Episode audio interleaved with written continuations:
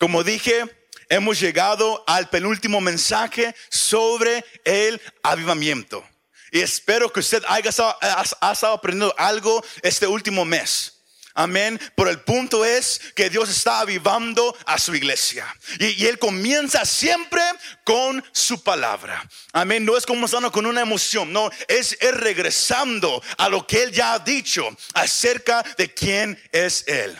Amén. Y es hermoso cuando un mensaje va en conjunto con una temporada. Amén. Esto no se planeó, pero eh, eh, el número 6 va en conjunto con la temporada en la cual estamos. Amén. Y hoy el tema de este mensaje es un frémito de esperanza. Un frémito de esperanza. Para los que hablan inglés, a thrill of hope un frémito de esperanza. Si alguien no sabe lo, que significa frémito, yo tampoco, no, se crea. Pero es una palabra que, cuando yo la traducí de inglés, esa palabra me la dieron dije, yo nunca había usado esa palabra en mi vida, pero es otra palabra para decir emoción, una emoción de esperanza, un frémito de esperanza. Es el mensaje para la iglesia esta tarde, amén.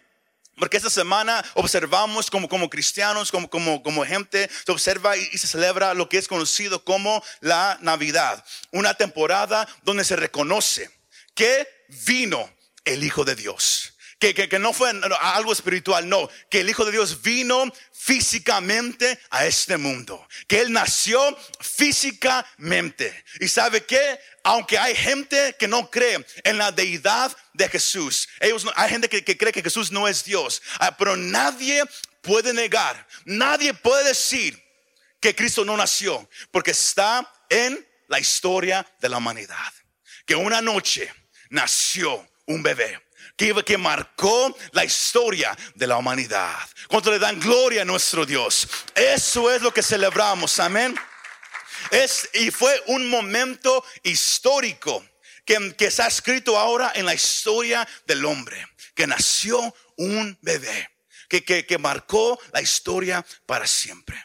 Y el pasaje que hoy hemos escogido para compartir este mensaje es un pasaje que quizás es un poco raro especialmente para, este tiempo, pero es el Lucas capítulo 1.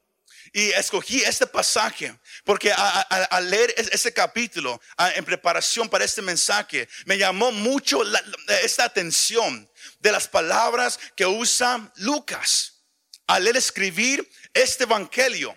Que él, él escribió este evangelio, no, no nomás por hacerlo, él se lo escribió a un hombre. Un hombre que apenas había empezado en su caminar con Jesús. Un hombre que apenas había empezado a creer en Jesús. Y, Lucas escribe eso con un propósito. Ahora, el punto principal de este mensaje este, esta tarde, esos minutos, es esto. Hemos aprendido que el avivamiento no, no regresa al altar, produce el primer amor, trae reverencia hacia Dios una vez más. El, avivamiento produce que, usted y yo no concedamos nada al mundo o al pecado. La semana pasada aprendíamos que, somos llamados a caminar en el espíritu y no por la carne. No sé si se recuerdan. Hablamos de cómo derrotar al señor Barriga. Fue un mensaje que fue un poco diferente, ¿verdad que sí? Para ahora, si alguien no sabía, el, avivamiento, cuando uno regresa a la Biblia, sabe que produce el, Espíritu de Dios, sabe que produce ese fuego que, arde en nosotros, produce una vez más el gozo por la palabra de Dios. Pero no nomás un gozo por la palabra, pero produce un deseo de compartirla. Y es el punto principal de este mensaje. Cuando cae un avivamiento en una iglesia, ¿cómo sabemos de, todo lo, que ya hemos hablado? Porque también nace un deseo de hablarle a los demás de la fe que tenemos en nosotros. Un cristiano que, que, se llama cristianos entre comillas, que va a una iglesia y se sienta, mas nunca, nunca comparte de su fe, uno puede seriamente cuestionar la fe de ese cristiano. Porque Jesús dice, y, los conoceréis por qué. ¿Por estar sentados en la iglesia? No. ¿Los, conoceréis por qué? ¿Porque se visten con, saco y corbata? No. ¿Cómo vamos a conocer un seguidor de Cristo? Por el fruto de su vida. Porque hay un deseo de compartir lo que Cristo hizo por él o por ella. Y es a donde yo lo quiero llevar con este mensaje. Un frémito de esperanza. A thrill of hope. Lucas, él era un médico. A physician, para los que hablan inglés. Él era un médico. Si no, si no sabemos algo de, de, este hombre, él, él, eh, más después de su vida, él fue el que acompañó a Pablo cuando eh, eh, todo eso se puede leer en el libro de los Hechos. ¿Y sabe quién fue el, que escribió el libro de los Hechos? Fue Lucas. Este mismo hombre, el que escribió el Evangelio de Lucas, escribió también el libro de los Hechos. Y es por eso que el libro de Lucas, el libro de los Hechos, está tan uh, detalladamente, con, con, con tantos detalles. Porque un médico ha estudiado, un médico ha puesto, ha estudiado, él ha investigado para poder llegar a una conclusión. Él no nomás se va nomás porque alguien lo dijo, él se va a investigar. Porque igual como hoy en día, si, un médico da un reporte a alguien y está mal, ¿qué pasa? Le, van a quitar todo su dinero, ¿verdad que sí? Lo van a hacer una demanda grande. Es por eso que ellos estudian. Es por eso que ellos se preparan para, para que lo que ellos hablen, la gente sabe. Lo que el doctor me dijo es una opinión que, de la cual que no más es una opinión cualquiera. Ellos han estudiado, ellos han investigado, ellos saben de lo que están hablando. ¿Verdad que sí? Igual con Lucas. Él era un creyente. Si, si, usted se pone a, estudiar acerca de Lucas, él era un médico, él era un creyente. Pero algo pasó en este hombre que al él hacerse un creyente, él tuvo un deseo también de dejarle saber a los demás de lo que Cristo hizo por él. Y, e, eso lo, llevó a él a hablarle a un amigo llamado uh, Teófilo. Y, este, y de, acuerdo al reconocimiento que Lucas le da a Teófilo en el versículo 3, usted y yo podemos llegar a una conclusión que este hombre Teófilo era un hombre de un de estatus alta en la comunidad. Él era un hombre rico, por la manera a la cual Lucas se refiere a este hombre. Pero también uh, podemos llegar a la conclusión que este hombre apenas acababa de, llegar a una fe nueva en Cristo Jesús. Y si usted apenas va empezando en su camino con Cristo, o usted ha caminado con Él por décadas, hay un momento cuando uno viene a, conocer a Cristo. Que hay, que, hay, que hay un sentimiento dentro, dentro de nosotros, ¿verdad que sí? Como hay algo que no podemos explicar.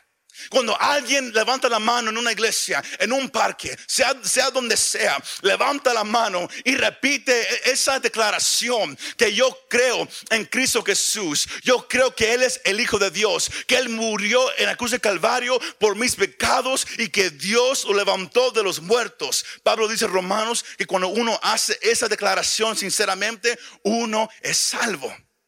Y en ese momento algo empieza a pasar en la vida de la persona al menos conmigo, yo no lo pude describir, yo no lo puedo poner en palabras, pero algo a mí me pasó. Diciembre 9, 2006 fue el día que, que, yo le di mi vida a Cristo. Y, y, yo recuerdo ese día tan, tan claro, es una fecha en mi mente tan clara, porque marcó mi vida para siempre. Yo había crecido en una iglesia toda mi vida. Mi papá, él fue pastor. Yo aquí nací, aquí, aquí físicamente en ese edificio y, y también espiritualmente. Pero con todo eso, yo, mi papá, él siempre, él me decía, yo también aprendí que el sentarse en una iglesia no hace a nadie un cristiano, igual como sentarse en un garage no te hace un carro, igual con, no nomás con, con, con, con ponerte chores no te hace Shaquille O'Neal, nada de eso. La importancia aquí es si has creído lo que la Biblia dice. Si has creído lo que está escrito y Lucas lo creó, Teófilo lo creó. Más, con todo eso, llega un momento en nuestra fe donde escuchamos muchas voces. No me digas, don. No me digas que ya te sientes un cristiano. Amén. no me digas que ya eres un aleluya. Ahora vas a ser aburrido. Esas son palabras de la familia. Palabras de amigos, ¿verdad que sí? Y es por eso que muchos nunca quieren ir a una iglesia. Muchos nunca, nunca quieren dar su vida a Cristo. No es porque no creen en Cristo. No es, no es porque la Biblia no, les llama la atención. Es porque han puesto más y más su, su interés en lo que la gente dice de ellos. Porque hay labels, se habla en inglés. Hay, hay, hay labels que, que, que se han creado acerca de cristianos que, son santitos, que se creen como que son mejores que los demás, que, que, que, que hablan mucho, que nomás buscan el dinero, que nomás buscan eso y aquello. Y, y, y, podemos, y podemos llegar a esa conclusión un Teófilo, que, que él era un hombre de, de, de una estatus alta en la sociedad, sino cuando él vino a conocer a Cristo, hubo voces alrededor de él que le dijeron, Teófilo, eres un hombre rico Eres, eres un hombre que, que, que, tiene estudio. What are you doing, man? ¿Qué estás haciendo? Sino Lucas le escribe una carta a este hombre. ¿Para qué? Para fortalecer su fe que es nueva. Y sabe una cosa, cada uno de nosotros necesitamos un amigo como ese. Un amigo que, que de vez de, de, de echarnos a un lado nos digas, hey, ¿quieres saber más de Cristo? Yo te enseño.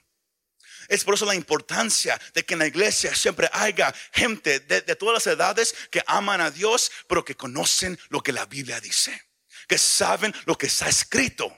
No nomás para, para, para sí mismo, pero para ayudar a los demás a crecer. Voltee a su vecino y hágale, hágale esa pregunta sinceramente. Dígale, ¿conoces tú la Biblia?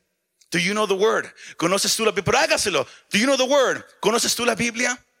Porque Lucas pero la, parte que me gusta mucho es esto, que Lucas, para poder escribir esta carta a su amigo, él tuvo que ir a qué? A investigar.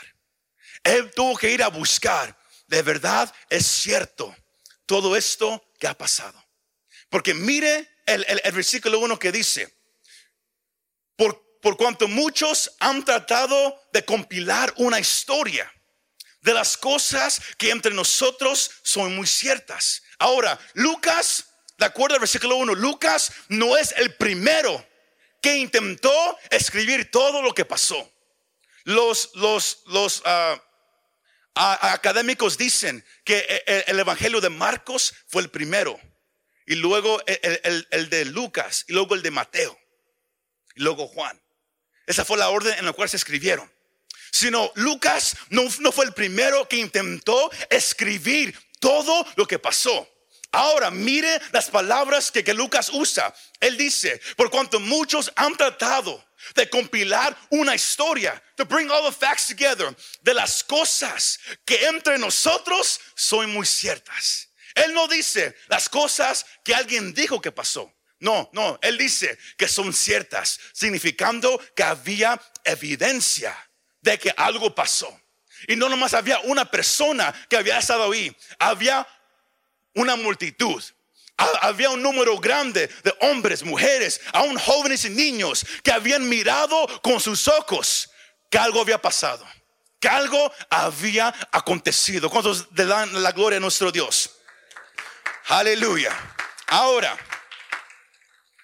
escucha esta parte. El versículo 2 dice, tal como nos las han transmitido los que desde el principio fueron testigos oculares. Aquí Lucas habla de, de, aquellos que miraron con sus propios ojos lo que pasó. El libro de Lucas, el Evangelio de Lucas, es el único Evangelio que está lleno de, de detalles. Si usted lee Mateo 1 y 2, Marcos 1 y 2, Juan 1 y 2, nadie habla del nacimiento de Cristo como Lucas lo explica, sino él se fue a investigar. Lea esa semana con su familia, antes de abrir regalos, antes de ir a cenar los tamales, el champurado, los buñuelos. Yo quiero que, que usted con la familia lea el capítulo 1 y el capítulo 2. Y quiero que mire qué tan detalladamente Lucas escribe. Porque él se fue a investigar, hablándole a aquellos que habían estado ahí. Yo nomás me, me, puedo imaginar lo, lo, que Lucas sintió al él ir a hablar con Zacarías, capítulo 1. Porque él, él habla tan detalladamente lo que pasó con Zacarías Como él entró, como él miró ese ángel al lado en el altar cuando él estaba orando. Y como el ángel le cuenta todo lo que iba a pasar con él y su esposa Elizabeth. Cómo iban a dar a luz a un hijo llamado Juan, que iba a ser, que iba a preparar el camino para el Mesías. Imagínese eso. Pero lea el capítulo 1 detalladamente. Mire la emoción detrás de cada palabra. Porque Zacarías, con todo lo que él vivió, al final, al final, él estaba lleno de qué? De gozo. Al principio era temor, pero al final, cuando, miró la, la palabra cumplida, fue lleno de qué? de gozo. Diga gozo como gozo. Fue lleno de gozo. Uno nomás se puede imaginar lo, que Lucas escuchó de los labios de Elizabeth. Una mujer ya de edad avanzada, que ella no podía tener hijos. Y luego llega, llega el ángel. Y luego, ¿sabe qué? Ella, ella recibe. Ella puede ahora, ella es embarazada con Juan. Uno nomás se imagina el gozo con lo cual ella compartió ese testimonio. Pero no para ahí. Luego también Lucas escribe detalladamente lo que pasó con María, cómo el ángel Gabriel llegó, habló con ella, todo lo que él le contó y cómo ella lo aceptó. Y aún él escribe el canto que, que María había cantado. Es algo raro, ¿verdad que sí? Que un ángel se, te aparezca, dice, hey, no estás casada, pero vas a tener un hijo. Y luego uno se empieza a cantar ahí nomás cantando. Algo raro, ¿verdad que sí? Pero ¿Cómo sabemos que, cómo podemos saber que Lucas escribió eso? Él tuvo que haber hablado con María. Ella estaba ahí. Y, e, e, y, cuando él escribe el canto de María, uno más, uno al leerlo, uno puede sentir el gozo de los labios de María. Porque el Evangelio produce gozo, iglesia. El Evangelio no es para gruñones. En, en, en esa época hay un, hay un personaje famoso que el, hermano Peter, el que dirige la alabanza, es, su, personaje favorito llamado The Grinch. algo, alguien vestido todo de verde que odia la Navidad, odia todo. Hoy en día hay muchos cristianos así, pero no hablo de la Navidad, yo hablo así nomás cada, cada día en la iglesia. Se dicen yo amo a Cristo, pero tienen cara de limón, como, como, como, como si, si chuparon algo bien, bien sour, si en inglés. Y ellos nomás vienen y dicen, ¿quieres aceptar a Cristo? ¿Quieres venir a conocerlo? Y uno nomás lo escucha y dice, mejor no, si es así, yo no quiero nada de eso. El Evangelio produce gozo. El Evangelio produce cristianos felices, cristianos alegres. No porque todo está bien, no porque, no porque todo siempre va a correr, no. El Evangelio produce un gozo que el mundo no puede entender que aunque hay problemas, que aunque, aunque, aunque sentimos que andamos en un infierno, aunque acabamos de perder a alguien que amamos, aunque pasemos por algo difícil, el Evangelio produce una paz, un gozo. Y la única respuesta es que el, el, Evangelio es, es, es, la respuesta de aquel que vino y murió por nosotros, llamado Cristo Jesús. Él es el que da la paz, Él es el que da el gozo, Él es el que da la alegría. Y Lucas escribe todo eso. Y, la parte que me gusta es que llegamos al capítulo 2, versículos 8 al 20. Lucas es el único que, él, puede llegar a, describir detalladamente aquellos que primero anunciaron el Evangelio en este mundo. Aquellos que primero llegaron a declarar la verdad de Cristo Jesús.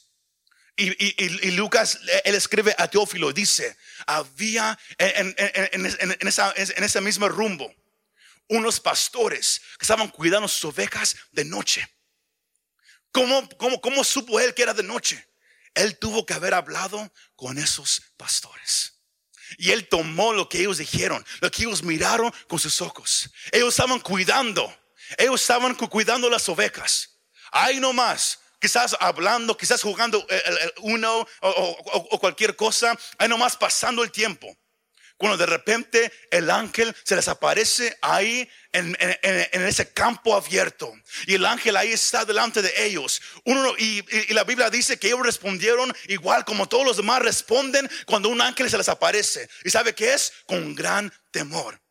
Mi papá siempre decía, si alguien te dice que, que miró un ángel y está, está bien feliz, no miró un ángel. Porque el ángel de la Biblia, si usted lo mira, se, desmaya. O sea, usted se esconde, ¿verdad que sí? Muchos dicen, oh, aquí, aquí hay ángeles, qué hermosos. Así nomás. No, cuando un ángel aparece en, su, en, su, en, su, en su grandeza, uno dice, wow. Y así eran los pastores. Ellos estaban ahí cuidando las abejas y nomás miraron a ese ángel enfrente de ellos. Y luego Él les dice, no tengan miedo. Él les dice, no tengan miedo. Lucas 2.10 dice, el ángel les dijo, no teman, que les traigo qué?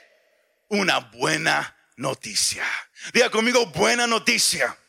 Les traigo una buena noticia que será para todo el pueblo motivo de mucha qué? Alegría. Una vez más, el Evangelio no trae tristeza. El Evangelio no es para gruñones. El Evangelio es un mensaje de gozo. Es un mensaje de gozo. Dígaselo a su vecino, el Evangelio es un mensaje de gozo. Pero dígaselo, es un mensaje de gozo. El versículo 11 dice, hoy en la ciudad de David les ha nacido un Salvador, que es Cristo el Señor. El ángel viene y hace una declaración. El ángel dice, pastores, gente común, los más pobres de, la sociedad. A ustedes yo vengo primero a anunciarles noticias de gozo. Pero ¿por qué era de gozo? Porque desde Génesis hasta, hasta ese día, hasta esa hora exacta, el hombre estaba viviendo en enemistad con Dios. Porque Dios es un Dios santo. Él no juega con el pecado. Y el hombre, Adán pecó y contaminó a toda la humanidad. Contaminó toda la creación. ¿Y sabe qué? El hombre iba en camino al infierno. La ira de Dios, porque como Dios tiene, de acuerdo a su palabra, de acuerdo a su estándar, Dios tiene que castigar el pecado. Él lo tiene que hacer. Aquí nadie puede decir, yo soy buena persona. Cuando yo me muera, yo voy a estar ahí a, la puerta del cielo tocando la puerta. Y, va a venir el apóstol Pedro a abrirme la puerta y decirme, oh, ok, tú eres más o menos, métete. Así no funciona, iglesia. Así no funciona, amigo. No, Pablo dice Romanos que no hay justo ni un uno. Que todos han pecado y por eso están alejados de la presencia de Dios. Y es por eso que el ángel dice, no teman, porque yo les traigo buenas noticias. Esa enemistad, esa enemistad que el hombre ha tenido con Dios, hoy ha terminado. Hoy ha terminado porque Dios mismo ha descendido en la forma humana para traer salvación a la humanidad. Cuando dan gloria a nuestro Dios. Él descendió a traer sanidad, a traer liberación y salvación para todos nosotros. Para ahora, el, versículo 12, el, ángel no nomás da el mensaje, pero también da, ¿qué? La evidencia. Versículo 12 ah, dice, esto les servirá de señal. Hallarán al niño envuelto en qué? En pañales. Ahora, la palabra pañal no es, no es huggies, no, no es pampers, eso no significa eso. Porque muchas veces la palabra dice, oh, pañales, no es así. En pañales y acostado en un pesebre. ¿Por qué el ángel le dijo a los pastores es, es eso tan detalladamente? Por esta razón. Porque esos pastores que estaban cuidando ese rebaño de ovejas, esas ovejas iban a ser usadas para qué? Para los sacrificios en el templo. Sino ellos cuidaban de las ovejas para que, para que esas ovejas no tuvieran mancha no tuvieran ningún daño, para que fueran perfectas, para que fueran ser ofrecidas hacia Dios. Y cuando una oveja, un cordero nace, ¿sabe qué hacen? Lo, toman y, lo envuelven para que sus piernas y sus, para un animal, para sus cuatro piernas no estén así, que estén así bien amarrados, para que no se lastime, para que no le cause ningún daño. Porque iban a ser qué? preparadas para el sacrificio, para el templo. Dios es tan perfecto que el ángel dice, este niño que, van a ser será un sacrificio para la humanidad. ¿Y, cuál es la señal? Ese niño también, él estará envuelto en un pañal. sus manos y sus pies envueltos para que no le pase nada. Porque Él es perfecto y Él va a tomar el sacrificio. Él va a hacer el sacrificio por el pecado de la humanidad. Piense eso, iglesia. Todo lo que está en la Biblia está ahí con un propósito. Cada palabra, cada periodo, every comma está ahí porque Dios así lo quiso. Sino cuando estudia, no más lo leo así nomás un pañal huggies. No, así no es. Yo quiero que, cuando usted lo lea, usted, lo lea reconociendo que todo tiene un propósito. El ángel da esa evidencia para que cuando ellos, porque la Biblia dice que ellos, ¿qué pasaron? Ellos caminaron hacia, hacia Belén. Ellos dijeron, pues vamos a ver, a ver si algo pasó. Como, como hay hoy, cristiano hoy, en día, ¿verdad que sí? Dios está aquí. ¿De veras? ¿Dónde? Así somos muchos, ¿verdad que sí? Llenos de tanta incredulidad. Pero, ¿qué pasa con ellos? Cuando el ángel, él declara eso, se aparece la multitud y ellos empiezan a alabar a Dios, una multitud de ángeles. Imagínense esa escena. Y cuando los ángeles se van, el versículo 15 dice, cuando los ángeles volvieron al cielo, los pastores se dijeron unos a otros que vayamos a Belén. Esa palabra significa correr. Vamos a correr a Belén. No vamos a caminar o vamos, a agarrar un Uber. No, vamos a correr a Belén. Y veamos que esto que ha sucedido. Ellos lo tomaron como, verdad, que ya pasó esto. Ellos iban a ir a ver y que el Señor nos ha dado a conocer. Versículo 16 dice, así que fueron deprisa y hallaron a María y a José y el niño estaba acostado en el pesebre. Versículo 17 dice, al ver al niño, contaron lo que, lo que se les había dicho acerca de él. Ellos corrieron hacia Belén, miraron el, niño, le contaron a María, a José, a toda la gente que estaban ahí, quizás hasta la vaca que ahí estaba nomás mirando, también le contaron todo lo que el ángel dijo. Para que ellos fueron los primeros en la historia de la humanidad que proclamaron el evangelio de Cristo Jesús. Y sabe que ellos fueron llenados de gozo. Porque el gozo fue el que los llevó a correr hacia Belén. Fue el gozo el que los llevó a contar lo que el ángel les dijo. Y es lo que la iglesia hoy en día tiene que regresar a reconocer. Que si somos cristianos, que si declaramos a Cristo como Señor y Salvador, tiene que haber una vez más ese gozo de predicar el Evangelio, ese gozo de dar testimonio, ese gozo de contarle en el trabajo, de contar en la calle, de contar donde quiera que estemos, que hay un Salvador y se llama Cristo. Hay un Salvador y no es el gobierno, hay un Salvador y no es un presidente, es que se llama Jesús, el Hijo de Dios. Ese es el Salvador de la humanidad. Más y es aquí donde vamos a cerrar. Más, si no hay ese gozo para compartir, si no hay ese gozo para declarar, una de dos cosas. Se fue el gozo, como, dice un predicador. Se fue el gozo. Se fue el gozo o no creemos de verdad. Los pastores escucharon el mensaje, lo aceptaron. ¿Sabe qué? Lo fueron a contar. No, no, nomás lo aceptaron y ahí quedó. No, lo aceptaron y lo contaron. Yo le vengo a decir, al cerrar este año, ¿cuántas veces ha usted contado ese mensaje de gozo? ¿Cuántas veces ha usted contado ese mensaje de gozo? Porque el Evangelio no es, un Evangelio de reglas como muchos lo creen. No es un evangelio de eso, no es aquí, no. Es un evangelio de que estábamos perdidos, estábamos en camino al infierno, en camino a una separación eterna, a una muerte espiritual eterna. Mas vino el Hijo de Dios y, y ¿sabe qué pasó? Nos dio esa salvación, nos dio ese rescato del infierno. ¿Por qué no contarle a la gente de que ahora somos salvos? De que yo estaba muerto, sin esperanza yo estaba muerto en adicción. Yo estaba muerto en pornografía. Yo estaba muerto en, prostitución. Yo estaba muerto en adicción. Yo estaba muerto en todo eso, mas Cristo me salvó. ¿Por qué no contar eso, iglesia? ¿Por qué? Porque, porque nos da vergüenza. Porque hoy en día no es cool predicar el evangelio. Pero porque no es hip compartir lo que Cristo hizo. No.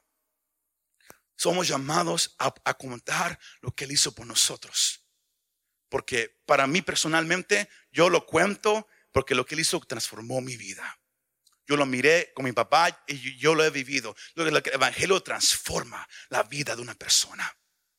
Yo he mirado a niños autísticos ser sanos. Por eso creo que Dios lo puede hacer con mi hermano. Yo he mirado cómo Dios ha, sanado la sanidad mental, cómo Dios ha sanado a, sordos, cómo Él ha sanado a mudos, cómo Él ha sanado a paralíticos. Lucas escribe en todos los evangelios, si usted lo llega a leer, Él escribe y Él da a conocer a Teófilo que este Cristo en el cual tú has puesto tu fe él es 100% Dios y 100% hombre. Y Él no hace acepción de personas. Él vino a sanar los enfermos y Él todavía lo hace. Él vino a salvar a los pecadores y Él todavía lo hace. Y sabe que usted y yo no escogemos quién se salva. Dios lo escoge. Por eso las puertas de la iglesia se abren y usted puede entrar así en su condición. Así, si usted es homosexual, si usted está en, prostitución, si usted está en pornografía, usted puede entrar aquí a sentarse a la iglesia. Pues, ¿sabe, por qué? Porque yo creo que el evangelio a usted lo va a transformar. Porque este evangelio es un evangelio de poder, un evangelio de vida. Y la gente nunca queda igual. Iglesia, es tiempo de compartir este evangelio con gozo una vez más.